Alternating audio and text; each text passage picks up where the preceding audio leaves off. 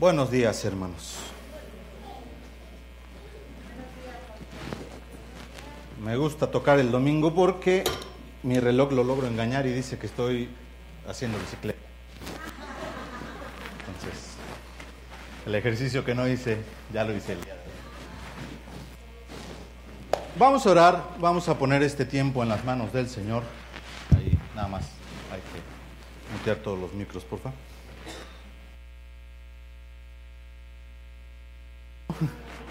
Todos menos el uno.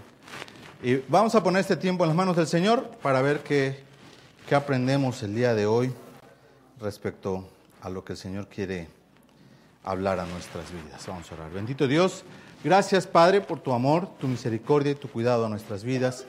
Gracias Señor por este tiempo que nos has permitido tener de alabar tu nombre, de declarar Señor que tú eres santo, que tú eres digno Padre, que tú mereces toda la alabanza, toda la honra y todo el honor.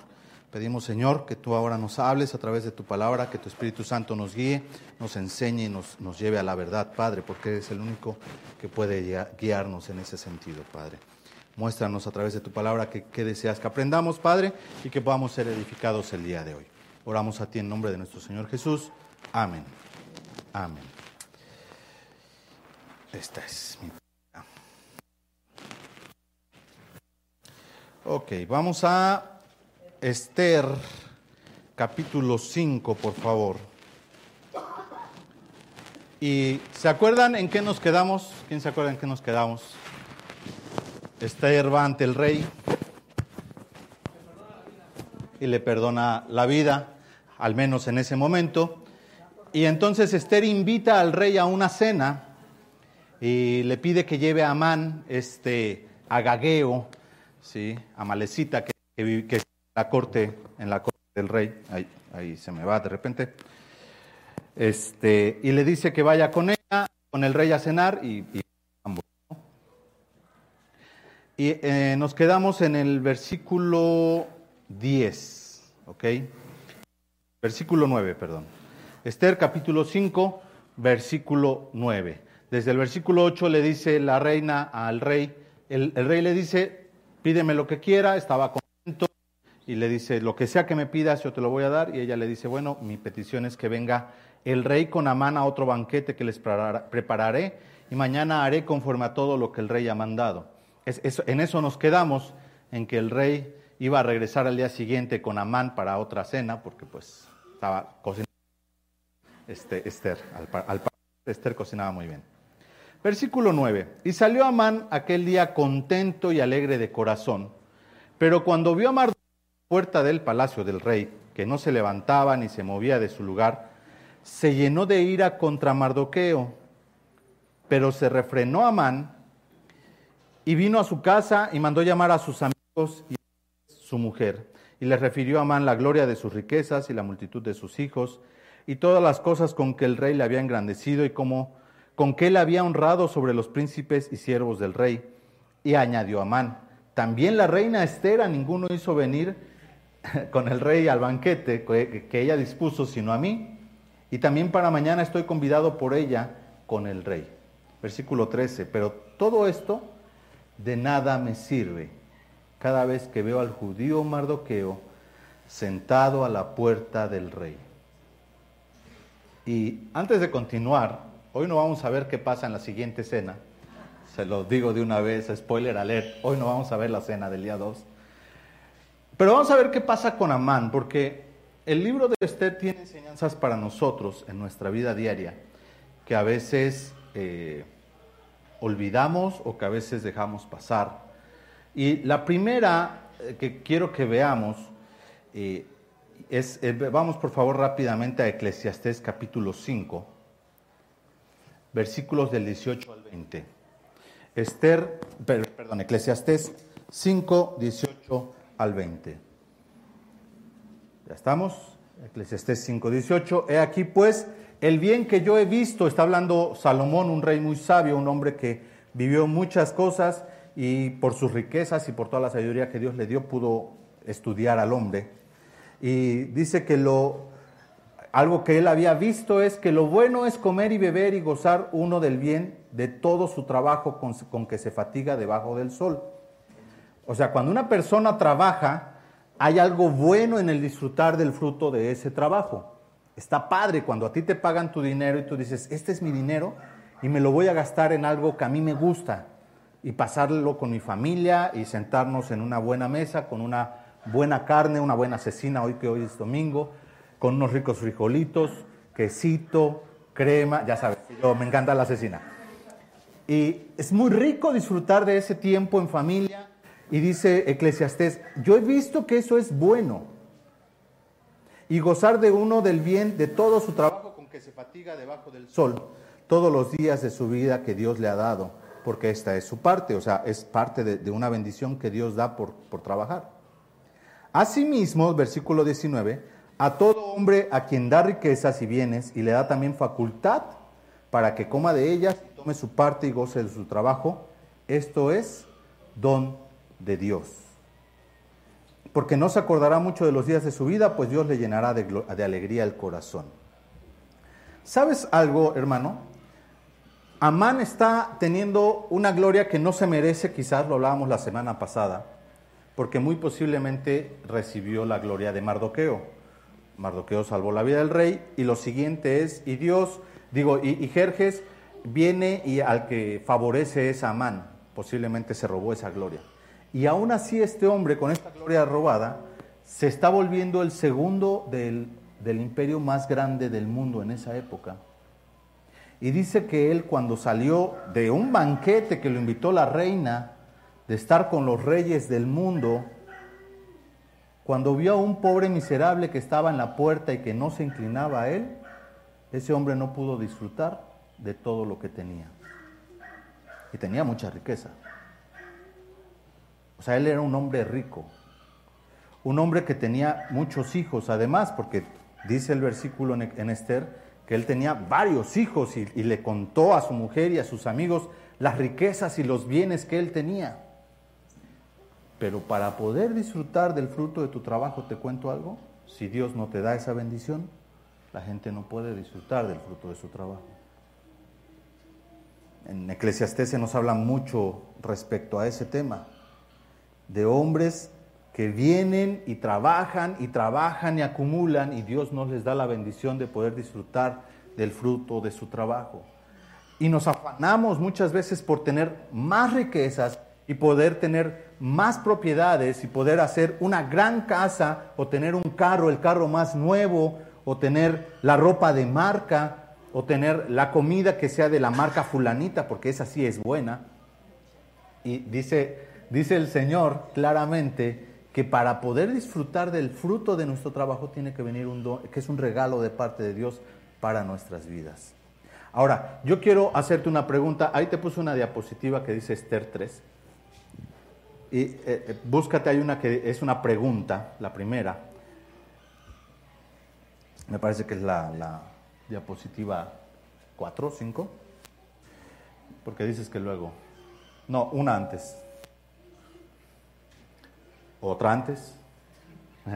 Esa es. ¿Qué bendición de Dios? Quiero que te preguntes el día de hoy. Hoy vamos a ver algunas preguntas durante la prédica. Si, si vas a anotar, anótala para tu semana. ¿Qué bendición de Dios yo no estoy disfrutando por causa de dejarme llevar por mi envidia o por mi ego? ¿Qué cosa está haciendo en mi vida? ¿Qué Dios me está dando? Que yo no estoy dando la oportunidad de disfrutarlo porque estoy siendo envidioso con alguien más, porque alguien tiene una casa más grande que la mía, porque alguien está disfrutando más de su tiempo libre que yo, quizás, porque alguien está tomando, comprándose la ropa más cara que la mía. ¿Qué cosas, qué cosas estoy dejando de disfrutar que Dios me ha dado por causa de, de, mi envidia o de mi ego? En el caso de Amán era un hombre muy egocéntrico. Él decía, yo tengo que ser el número uno y todos tienen que venerarme. Y eso era lo que a él le estaba doliendo. Y es, es difícil. O sea, yo no puedo ubicar una situación más triste que la de Amán en ese sentido. Que yo tenga mi trabajo, que yo tenga una casa y que yo llegue al final del día y no pueda disfrutar de esa casa porque pues estoy enojado porque estoy viendo que la casa de mi vecino está más grande o que su, pasto está más verde que el mío. Ahí en la casa tenemos una alberca muy bonita, grande, 15 metros por 4, un metro 90 de profundidad, pero está rota. Entonces no sirve, mi alberca no sirve. Yo le echo agua, se llena este tanto y se vuelve a vaciar. No sube. Y es bien triste, créamelo, porque tengo el huecote y no puedo hacer nada. Pero no por eso no disfruto el resto de la casa. Podría estarme quejando, podría estarme lamentando, porque desde mi ventana se ve, si me subo a mi azotea puedo ver la casa de mis dos vecinos y tienen su alberca y su alberca funciona. Y en verano se ve bien padre cómo están nadando y oigo el agua y todo y digo, híjola, cómo se me antoja porque hace harto calor. Puedo estar envidiando lo que tienen los demás o puedo estar agradecido por lo que Dios me ha dado y disfrutar lo que Dios me ha dado, porque tengo un lugar para, para cobijarme en la noche y podría no tenerlo. Amán tenía demasiadas cosas, quizás no se las ganó, ¿eh? Yo no voy a decir que era bueno y que se lo merecía, pero las tenía y no las podía disfrutar. Dice, regresando a, a Esther, versículo 13, pero todo esto de nada me sirve cada vez que veo al judío Mardoqueo sentado a la puerta del rey. Qué triste ser el hombre, el segundo hombre más rico del mundo y no poder disfrutar. Venir contento de una cena con el rey, con la reina, ser el invitado especial. Digo, sabemos porque fue el invitado especial, pero él no lo sabía. Él, él venía contento. En su ignorancia él era un hombre feliz. Y solo vio a Mardoqueo sentado. Mardoqueo no crean que hizo que, lo hizo enojar, que, le contestó mal. Mardoqueo solo existía, estaba ahí sentado. Eso es todo lo que Mardoqueo estaba haciendo. Era un pobre judío a la puerta, sentado a la puerta del palacio. Y eso le amargó su vida. Ahora, ¿qué podemos hacer cuando estamos teniendo esa situación de amargura? Bueno, vamos a ver qué hizo Amán y vamos a considerar qué podemos hacer nosotros. Versículo 14 Esther 5:14. Y le dijo Ceres, ya, ya, vimos en el versículo este, 10 que Amán se, aguantó su coraje, llegó a su casa y mandó llamar a, bueno, vino con su esposa y mandó traer a sus amigos. Tenía un, grupo de amistades ahí medio extraño, Amán. Y dice el versículo 14 que le dijo, Ceres, su mujer y todos sus amigos le dijeron a Amán, hagan una orden de 50 codos de altura y mañana di al rey que cuelguen a Mardoqueo en ella, y entra alegre con el rey al banquete, y agradó esto a los ojos de Amán, e hizo preparar la horca. Mi hermano, ahora sí ponme la segunda pregunta, por favor, Alberto. ¿De qué personas me estoy rodeando? ¿Son buenas compañías desde la perspectiva de Dios? Cuando tú y yo estamos pasando por una situación difícil, eh, eh, de amargura en este caso, hay dos formas de reaccionar. Una es dejarte llevar por la amargura. ¿Sale? Y comúnmente en la amargura vamos a recurrir a alguien que nos ayude. La pregunta es, ¿a quién vas a recurrir? Porque Amán fue con las personas menos indicadas para, para pedir apoyo. Quiero que eh, pensemos, siempre, siempre menciono a esta mujer porque, bueno, ¿cómo no mencionarla? Vamos a Job 2, capítulo 9, versículo 9, perdón. Porque, ¿por qué no? Si ella sola se quemó, yo por qué no he de hablar de esta mujer. Job 2.9, Job está en una situación muy intensa, ha muerto sus hijos, ha perdido todas sus propiedades y ahora Job está enfermo.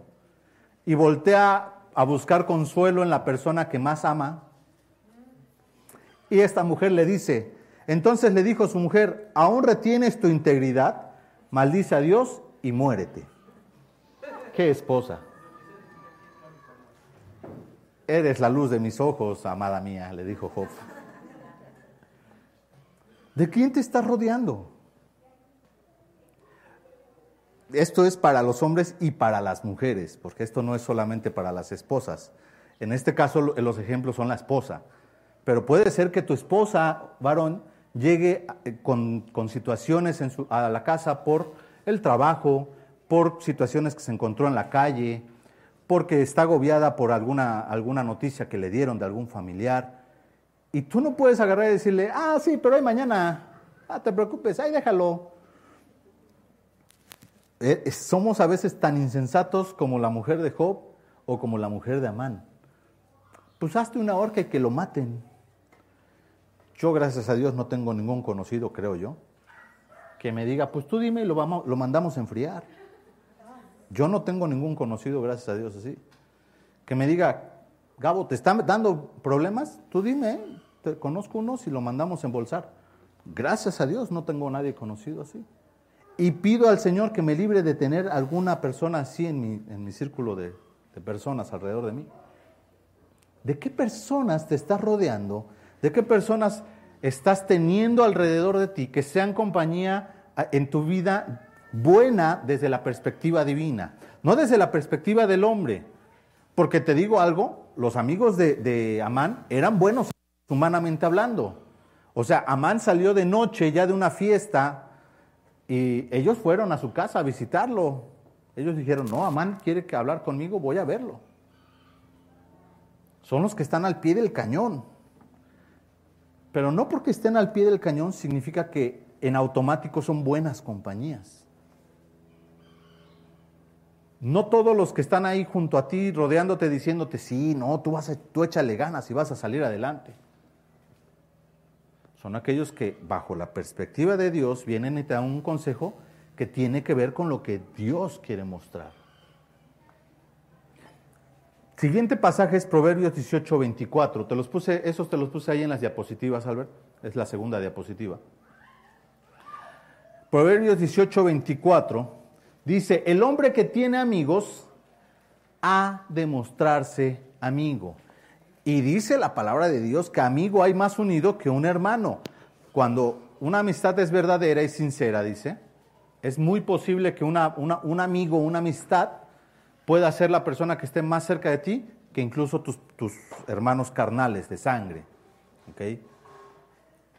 Ser, conseguir amigos, hermanos, yo se los digo muy honestamente, yo oigo muchas personas que dicen, no, es que tengo un montón de amigos, en Facebook tengo 600 amigos. Casi seguro que tus amistades las vas a poder contar con la mano.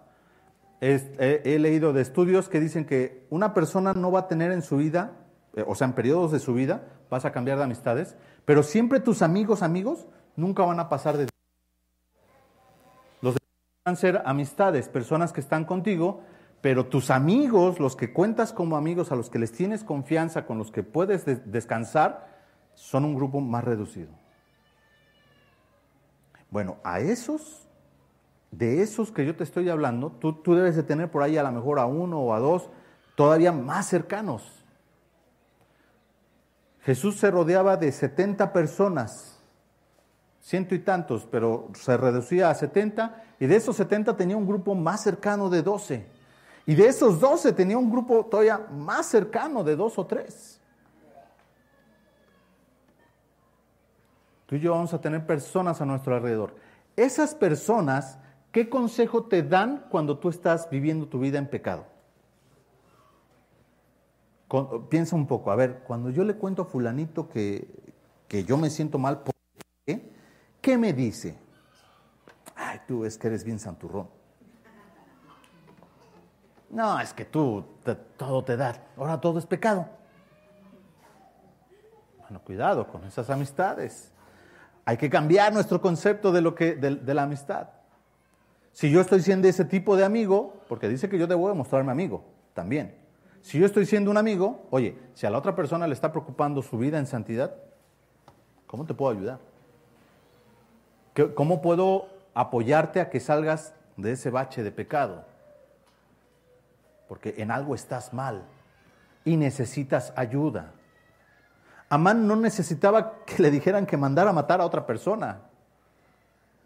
Amán lo que necesitaba era alguien que le ayudara a ver todas las bendiciones que Dios tenía. Claro, ellos estaban en el mismo hoyo, se entiende que no iban a salir de ahí. Pero Amán lo que necesitaba era un hombre de Dios que le dijera, voltea a ver a Dios y agradecele por las bendiciones que te da. sé agradecido. Y esa depresión, ese dolor, ver a Mardoqueo, no te va a importar. Va a ser intrascendente. Siguiente versículo, Proverbios capítulo 19, versículo 4. Esto es también lo que le pasaba a Amán. Dice ahí, las riquezas traen muchos amigos, y lo puse ahí entre comillas, mas el pobre, el pobre perdón, es apartado de su amigo. Las riquezas traen muchas amistades falsas, hermanos. La conveniencia. En el caso de Amán, pues se tenía lana. Todos sus amigos fieles, obviamente, iban porque sabían que eventualmente podían conseguir algo de Amán, algún favor, alguna cosa buena. Muchas veces muchas personas que están alrededor de ti van a ser amigos, pues porque les conviene estar cerca de ti, porque te llevas bien con el jefe, porque este, no sé, tú tienes algún cargo y a lo mejor adelante los puedes beneficiar, yo no sé. Alguna amistad en conveniencia, esa no es amistad. Las amistades verdaderas vienen tengas o no tengas. Y por último, 1 Corintios 15, 33, no erréis, las malas conversaciones corrompen las buenas costumbres. De verdad, hermano, considera tus amistades, porque tú y yo podemos estar en el caso de Amán, estar teniendo eh, el privilegio de ver a Dios actuar, y por malas amistades, no ver lo que Dios está haciendo en nuestras vidas. Y estarnos ahogando, como, como se suele decir, en un vasito de agua. Porque no queremos ver la bendición de Dios. Y no es que la bendición de Dios no, enriquezca, lo dice la palabra de Dios. Lo que pasa es que no la podemos eh, valorar, no la podemos apreciar. La tenemos ahí y decimos, ah, algo me está quitando el gozo. Vamos a regresar a Esther, por favor. Entonces, dos cosas. Uno, aprendamos a disfrutar los bienes de Dios. Número dos, cuidémonos de las malas compañías. No te voy a decir que te divorcies, pero Cuidado con tu esposo o esposa. Y vamos a ver que Dios siempre está en control, que es el tema del día de hoy. Capítulo 6. Aquella misma noche se le fue el sueño al rey y dijo que le trajesen el libro de las memorias y crónicas y que las leyeran en su presencia. Entonces hallaron escrito que Mardoqueo había denunciado el complot de Victán y Teteres, dos eunucos del rey de la guardia de la puerta, que habían procurado poner mano en el rey Asuero. Y dijo el rey, ¿Qué honra o qué distinción se hizo a Mardoqueo por esto? Y respondieron los servidores del rey, sus oficiales, nada se ha hecho con él. Entonces dijo el rey, ¿quién está en el patio? Y Amán había venido al patio exterior de la casa real para darle al rey, para que hiciese colgar a Mardoqueo en la horca que él tenía preparada. Y los servidores del rey le respondieron, he aquí Amán está en el patio, y el rey dijo, que entre. Entró pues Amán, y el rey le dijo, ¿qué se hará al hombre cuya honra desea el rey? Y dijo Amán en su corazón, ¿a quién deseará el rey honrar más que a mí? Y respondió Amán al rey, para el varón cuya honra desea el rey, traigan el vestido real de que el rey se viste, y el caballo en que el rey cabalga, y la corona real que está puesta en su cabeza, y den el vestido y el caballo en, mano de alguno de los príncipes más nobles del rey, y vistan a aquel varón cuya honra desea el rey, y llévenlo en el caballo por la plaza de la ciudad y pregonen delante de él. Así se hará al varón cuya honra desea el rey. Entonces el rey dijo a Amán, date prisa, toma el vestido y el caballo como tú has dicho, y hazlo así con el judío Mardoqueo, que se sienta a la puerta real. No omitas nada de todo lo que has dicho. Y Amán tomó el vestido y el caballo y vistió a Mardoqueo y lo condujo a caballo por la plaza de la ciudad e hizo pregonar delante de él así se hará al varón cuya honra desea el rey. Hermanos, Dios siempre tiene el control. Quiero que entiendas que cuando hablamos del libro de Esther, y lo dije desde el principio, tenemos que voltear a ver un libro donde Dios no aparece. Dios no se menciona. Hasta el día de hoy, en el texto de Esther, no aparece ni una sola vez la palabra Dios. Puedes leer el resto del libro y no vas a encontrar que se hable de Dios. ¿Por qué Dios está aquí? Dice el versículo 1, vamos a regresar. Aquella misma noche se le fue el sueño al rey. En Génesis capítulo 41, no, no lo vamos a leer, no se preocupe, hay otro rey que también tuvo sueños. Este rey se llamaba Faraón, allá en Egipto. Y tuvo algunos sueños, se nos cuenta cómo tuvo sueños y cómo volvió, se le fue el sueño, se despertó el rey y después, versículo 5 del capítulo 41, vuelve a decirnos que se volvió a dormir y volvió a tener un sueño. Primero soñó con unas vacas, luego con unas espigas. Y nadie podía decirle al rey qué significaban sus sueños. Dice el versículo 8 de Génesis 41, sucedió que por la mañana estaba agitado su espíritu y envió hizo llamar a todos los magos de Egipto y a todos sus sabios y les contó Faraón sus sueños, mas no, no había quien los pudiese interpretar a Faraón. Versículo 9, entonces el jefe de los coperos habló a Faraón diciendo, me acuerdo hoy de mis faltas. Cuando Faraón se enojó contra sus siervos, nos echó a la prisión de la casa del capitán de la guardia, a mí, al jefe de los panaderos, tuvimos ahí un sueño, y había allí un joven hebreo siervo del capitán, le contamos nuestros sueños y él nos los pudo decir. Que Dios dé y quite el sueño es algo precioso. Cuando tú tienes, te levantas en la mañana y dices, es que este sueño no me lo puedo quitar. O sea, este sueño que soñé, no, no este sueño de no me puedo despertar. ¿eh?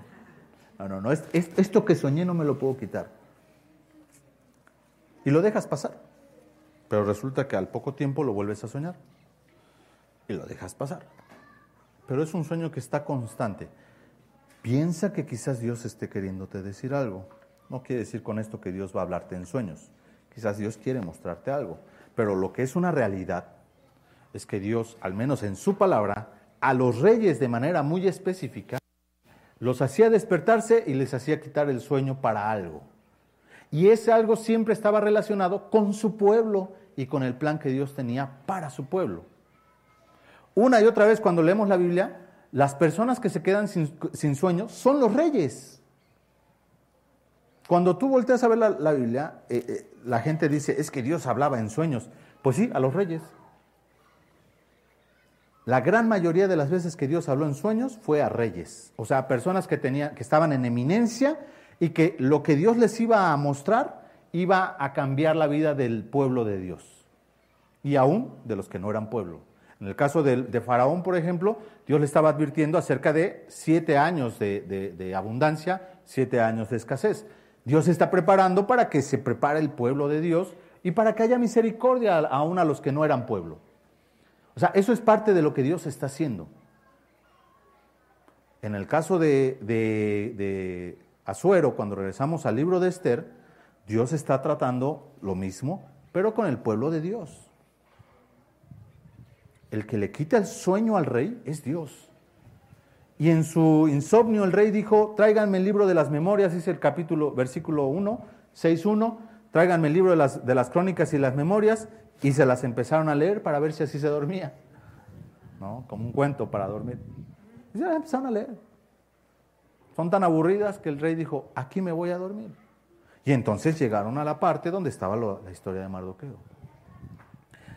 Dios tenía cuidado de Mardoqueo. Dios tenía cuidado del pueblo de Dios. Solo que no, se, no, no lo estaba haciendo quizás de una manera activa como nosotros lo pensaríamos. No lo hizo como lo hizo en el Éxodo, no abrió el mar rojo, solamente lo hizo.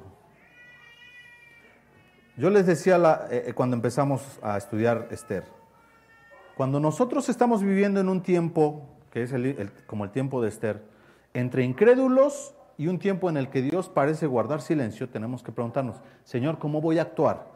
¿Cómo debo de comportarme con los incrédulos y cómo debo de yo de vivir cuando yo no te estoy escuchando?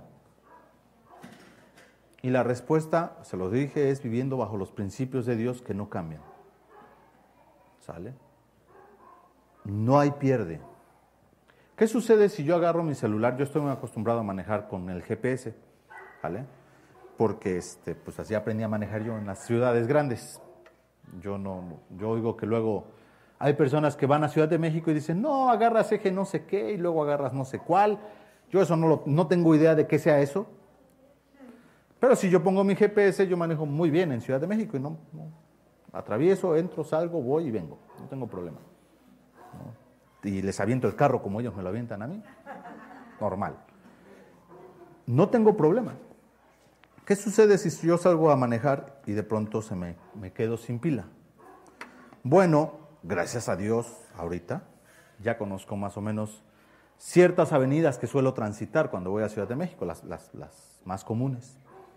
Y yo ya sé que si estoy en alguna zona, puedo agarrar hacia el sur de la Ciudad de México, salir hacia Tlalpan y eventualmente llegaré a la caseta de Tlalpan y eventualmente saldré para México, para, para Morelos. O sea, yo eso ya lo sé. Yo ya sé que debo buscar la avenida principal llamada Insurgentes o Avenida Tlalpan, cualquiera, y, irla agarrando hacia el sur. Claro, yo debo saber dónde está el norte, el sur, el este y el oeste. Pero yo ya sé que debo de hacer eso. Oye, pero ya no tienes GPS, ya te acabó la pila. Pues sí, me voy a tardar más. Eso sí se los cuento. ¿eh? Sí me voy a tardar muchísimo más. Porque voy a pararme a preguntar. Oye, ¿voy bien? Sí, sí, vas bien. Ah, pues ahí sigo. Bueno, esos caminos que ya están hechos y que no van a cambiar nunca, son los principios de Dios. Sus principios ya están trazados. Dice que tú honres a tus padres, por ejemplo. Dice que tú ames a tu esposa, que tú ames a tu esposo, que tú cuides de tus hijos y de tu familia, que seas el proveedor dice que tú te sujetes a tus autoridades. Esos son principios de Dios para nuestra vida. Si yo, si yo no agarro la palabra de Dios, si yo no la leo, pero me estoy moviendo bajo los principios de Dios, Dios va a terminar actuando en mi vida. Eso es inevitable, hermanos. ¿Me voy a tardar más? Claro que me voy a tardar más. No voy a llegar tan rápido como sería si yo voy a la primera, si yo voy con, con, el GPS, claro, si yo voy con el GPS, hasta te digo en qué, a, qué hora, a qué hora llego, porque ahí dice. Pero si yo voy despacito, de que llego, llego. los principios de Dios así funcionan, solo que a veces no los vemos. Hay un hombre en el libro de Hechos que era un centurión, se llamaba Cornelio, y dice la palabra de Dios que él hacía cosas, al rato lo íbamos a ver en el estudio, no vamos a tener estudio, pero lo vimos en el estudio, y dice que Cornelio era un hombre piadoso, temeroso de Dios, hacía muchas limosnas y oraba a Dios. Esos, en su vida de Cornelio, eran principios de vida. Él no leía la palabra de Dios, él no tenía instrucción de quién era Dios correctamente, él tenía un concepto muy vago y pagano de Dios porque él era romano. Sin embargo, todo lo que él hacía, Dios lo vio, lo escuchó y mandó a Pedro para que le predicara. ¿Tardó? Claro, muchísimo. No fue tan fácil como si hubiera conocido de Cristo más pequeño, si él hubiera sido enseñado en la palabra de Dios. Pero llegó, cuando tú y yo estamos viviendo bajo los principios de Dios en nuestra vida, lo que Dios nos dice que hagamos va a venir y va a ser recompensado. Así como el pecado vimos que alcanzó al pueblo de Dios a través de Amán, ¿se acuerda? Saúl pecó, no, no atendió su pecado en el momento que debía y dejó crecer ese pecado hasta que ese pecado se convirtió en el que quería matar al pueblo de Dios. Bueno, un principio de Dios que yo estoy viviendo todos los días, si me mantengo también va a traer recompensa de parte de Dios. Cuando nosotros leímos este pasaje, nos damos cuenta que al final Dios, el rey, perdón, quiere recompensar a Mardoqueo por algo. Esa recompensa, cuando nosotros la volteamos a ver, es el principio de Dios actuando en la vida de Mardoqueo. Mardoqueo no estaba, nadie le estaba predicando, no había una palabra de Dios que él pudiera leer diariamente, pero Mardoqueo se movía, y lo vimos desde el principio, bajo los principios y enseñanzas de la palabra de Dios. Este pasaje es la culminación de un principio de Dios siendo aplicado a la vida de Mardoqueo. ¿Cuál es este, este, este principio? Vamos al Salmo, por favor, 147, versículo 6.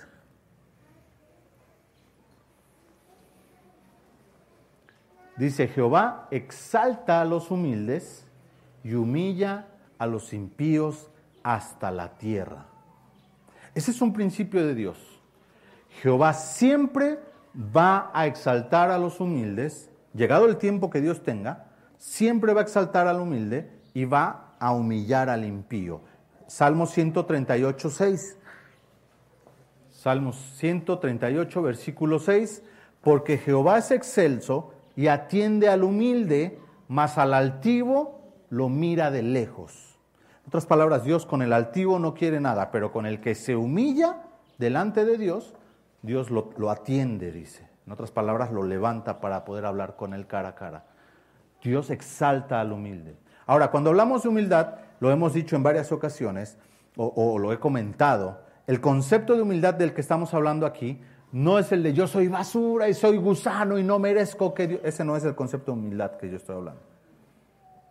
El concepto de humildad del que yo estoy hablando es yo reconozco quién es Dios y yo reconozco quién soy yo delante de ese Dios que creó el universo. Cornelio reconocía quién era Dios. Eso no hacía que Cornelio dejara de ser centurión, que dejara de ser el líder de un grupo de personas. No cambiaba lo que Cornelio hacía. Solo significaba que él reconocía que había alguien mayor que él y ese era Dios. Él se humillaba. Mardoqueo, yo no sé qué, qué, función tenía Mardoqueo. Hay quienes creen que Mardoqueo realmente solo era un escribano, o sea, él era un historiador, vamos a llamarlo así. ¿vale? Y por eso estaba todo el tiempo sentado a la puerta del rey. No es que fuera vago, quiero aclararlo, porque pareciera de pronto que como que Mardoqueo como que era vago. No, no, no. Su función era estar ahí, así como Paco Cedeño anda de chismoso por todos lados, Mardoqueo era el que recolectaba las noticias del rey para el pueblo judío, que ese era su trabajo, por eso le pagaban. O sea, él tenía un trabajo que hacer, parece ser que esa era su labor. Entonces, Mardoqueo no es que dejara de hacer lo que hacía, no es que fuera un pordiosero en la casa del rey y por eso era humilde. Mardoqueo seguía haciendo su labor, pero reconocía quién era Dios y quién era él delante de Dios.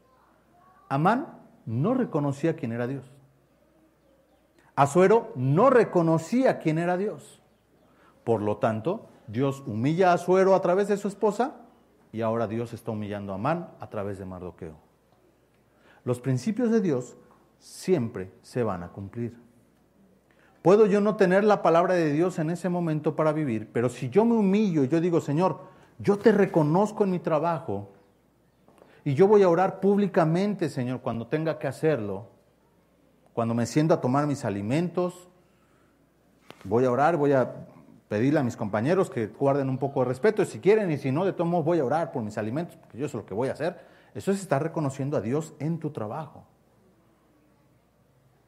Cuando tú en tu trabajo pones música cristiana de fondo en tu local, en lugar de poner la música de Shakira que está de moda, eso es reconocer a Dios. Es decir públicamente, Él es mi Dios. Eso es humillarse. Y yo soy su hijo. No soy más, tampoco soy menos. Nosotros tenemos que aprender a vivir en, en, esa humildad. Y Dios va a recompensar. Dios está recompensando a Mardoqueo. Le va a dar un, una honra. Sin saberlo Amán, le está dando una honra que Dios quiere que se le dé a, a Mardoqueo. Porque Dios va a exaltar al humilde. Ese es el principio de vida. Mardoqueo ha sido humilde ante Dios, Dios lo va a exaltar. Y va a usar a quien tenga que usar Dios. El ser humano no lo entiende, pero estamos aquí para servirle a Dios. Dice la palabra de Dios que un día toda rodilla se va a doblar. Toda. Voluntaria e involuntariamente, toda rodilla se va a doblar. Él como Señor merece toda la gloria. Todos los seres vivos le van a dar gloria a Dios un día, quieran o no quieran. Eso no es, eso no es un tema de discusión, los demonios incluidos. Porque Dios merece la gloria que Dios sea misericordioso y diga, te doy tiempo para que lo hagas voluntariamente, no quiere decir que Dios no lo merezca. Dios lo merece. Regresamos al capítulo 6, por favor, de Esther. Y ya leímos hasta el versículo 11, y Amán tomó el vestido y el caballo y visitó a Mardoqueo y lo condujo, y lo vistió, perdón, a Mardoqueo y lo condujo a caballo por la plaza de la ciudad, e hizo pregonar delante de él, así se hará el varón cuya honra desea el rey. Versículo 12, después de esto Mardoqueo volvió a la puerta real, Mardoqueo dijo, ah, gracias, pero pues yo tengo trabajo que hacer, y se regresó a hacer su trabajo a la puerta real y Amán se dio prisa para irse a su casa apesadumbrado y cubierta su cabeza. Estaba avergonzado Amán de lo que había pasado. Contó luego Amán a Ceres, su mujer, grandes amigos, y a todos sus amigos todo lo que le había acontecido. Entonces le dijeron sus sabios, yo no sé por qué dice que eran sus sabios, pero bueno, eran sus cuates, y Ceres, su mujer, si de la descendencia de los judíos es ese, de ese Mardoqueo, delante de quien has comenzado a caer, no lo vencerás, sino que caerás por cierto delante de él. Aun cuando ellos estaban hablando con él, aún ellos estaban hablando con él cuando los eunucos del rey llegaron apresurados para llevar a Amán al banquete que Esther había dispuesto. ¿Qué hubiera pasado si Amán, en lugar de regresar humillado con la cabeza tapada, él hubiera dicho, bueno, pues ni modo, yo hice lo que tenía que hacer, el rey me mandó, no es que yo quisiera, y no pasa nada. Si hubiera humillado delante de Dios, Señor, tú estás exaltando a este hombre, perdóname por todo lo que le he querido hacer.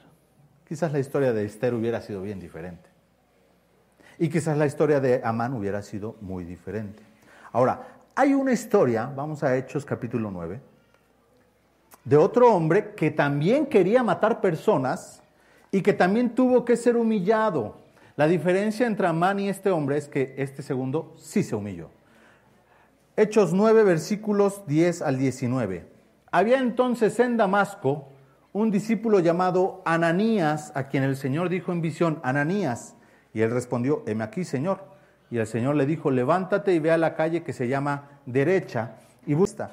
Entonces Ananías respondió, Señor, he oído de muchos acerca de este hombre, cuántos males ha hecho a tus santos en Jerusalén, y aún aquí tiene autoridad de los principales sacerdotes para prender a todos los que invocan tu nombre.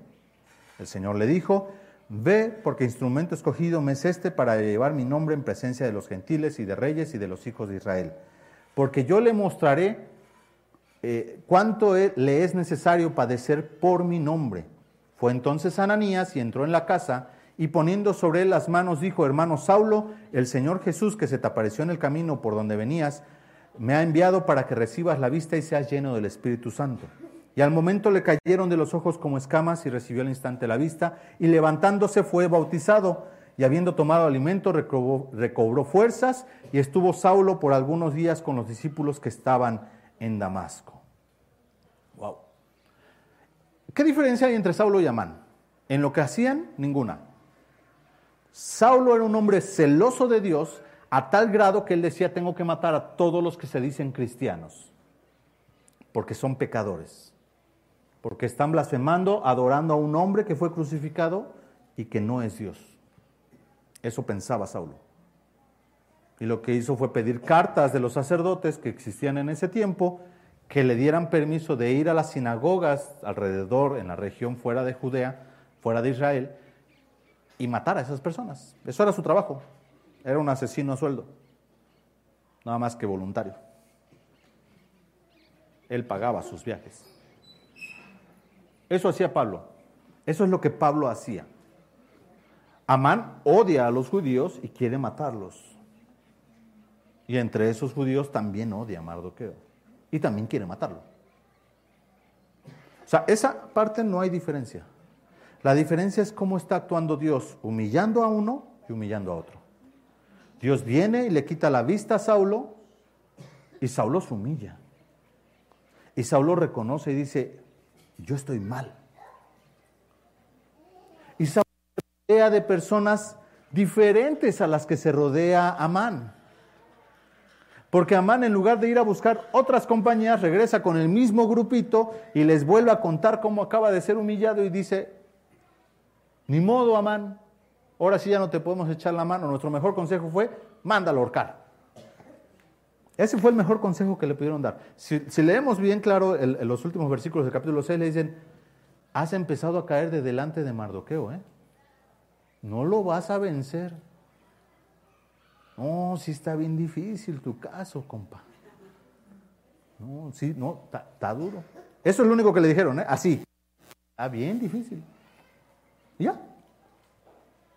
Pablo, dice el versículo 19, y habiendo tomado alimento, recobró fuerzas y estuvo por algunos días con los que iban con él a matar judíos.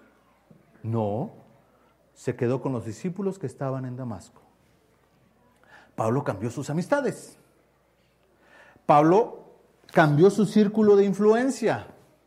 Las personas que le aconsejaban ya no eran las mismas. Pablo iba, cuando, cuando leemos la historia al, al principio, los primeros diez versículos, se nos dice claramente que Pablo iba con unos hombres que le apoyaban y eran soldados, y iban junto con él a hacer la misma labor.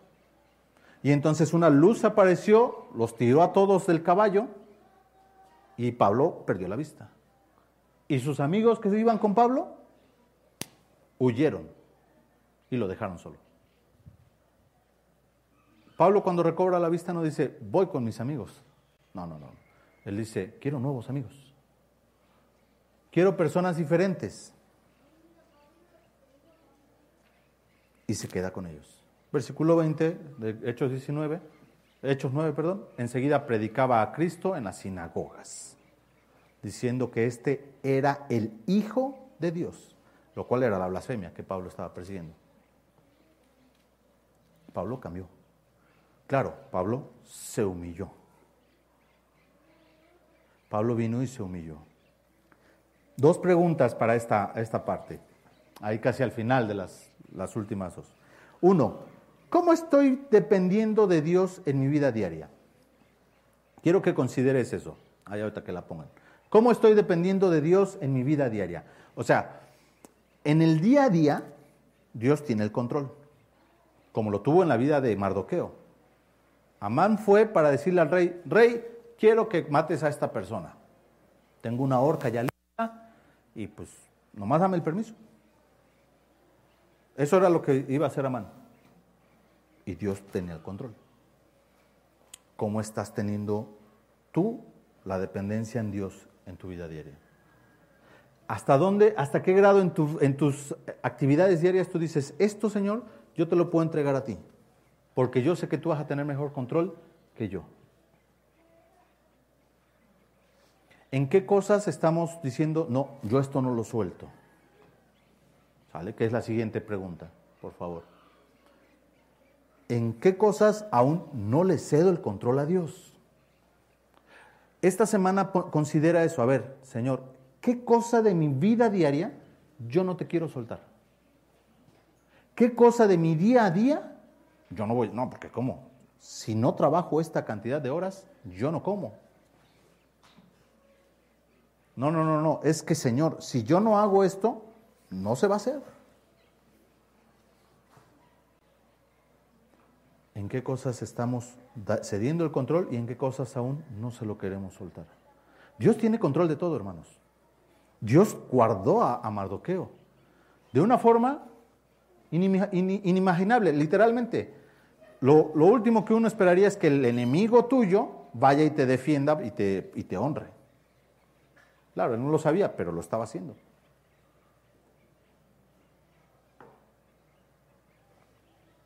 Hay cosas en tu vida que tú no le has cedido el control a Dios, estoy seguro.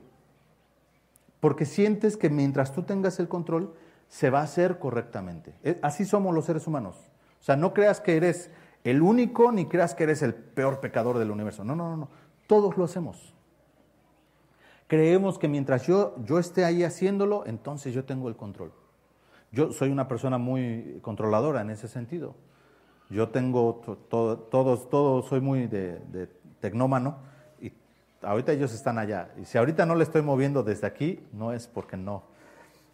Yo quisiera poner yo las diapositivas desde mi celular porque así yo sé dónde van. Eso es no ceder. Hay cosas en mi día a día de mi trabajo que yo no voy a ceder.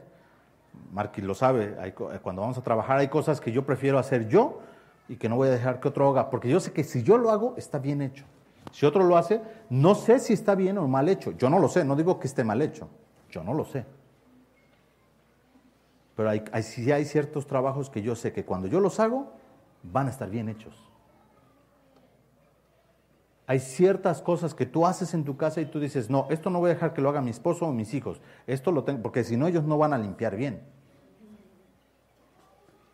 Hay cosas que no cedemos, ¿te das cuenta? Hay cosas en tu vida que tú no le estás cediendo a Dios. Yo no sé cuáles son, pero estoy seguro que lo hacemos. Esa es la pregunta para ti esta semana. ¿Qué no le estoy cediendo a Dios en mi vida? Porque Dios tiene el control de todo. Aun cuando yo no lo vea que está obrando, Dios tiene el control de todo. ¿Por qué no agarro y le digo, Señor, aquí está, dependo de ti en esto? No te estoy diciendo que te sueltes al aire, ¿eh? solo te estoy diciendo que digas, Señor, esta semana, en esta área de mi vida, en esta situación de nuestro matrimonio, en esta situación con mis hijos, voy a depender de ti. Porque quizás yo no lo estoy haciendo bien. Quizás la forma en que yo estoy descansando en, mi confianza no es la correcta. Quizás. Dios tiene el control. Seguro. Dice que aún estaban hablando con él cuando llegaron los eunucos por, por Amán y le dijeron, vámonos, ya es la hora de la cena. La siguiente semana ahora sí vamos a ver la cena. Vamos a orar para terminar. Bendito Dios, gracias Señor por este tiempo que tú nos das, gracias por tu palabra. Yo te quiero pedir, Señor, que tú hables a nuestro corazón, Señor, que tú nos hagas reflexionar, recapacitar, Padre, en qué maneras, en qué formas quizás no estamos siendo dependientes de ti, en qué formas quizás eh, estamos confiando en nuestras fuerzas, en qué cosas, Señor, no nos estamos humillando de, de ti, Padre, no te estamos reconociendo como el Señor de nuestras vidas. Muéstranos, Padre, a, cambiar nuestras conductas, pequeñas cosas, Señor, que, quizás podamos empezar a cambiar para que, pues llegado el tiempo, Señor, como Mardoqueo, esos pequeños actos eventualmente sean recompensados por ti, Padre. Porque tú así lo prometiste, mi Dios, no es algo que nosotros queremos, es algo que tú has prometido hacer. Pedimos y confiamos, Señor, en que tú habrás de, hablar a nuestras vidas en esta semana y descansamos en ti, Padre. Oramos a ti, mi Dios, en el nombre de nuestro Señor. Amén.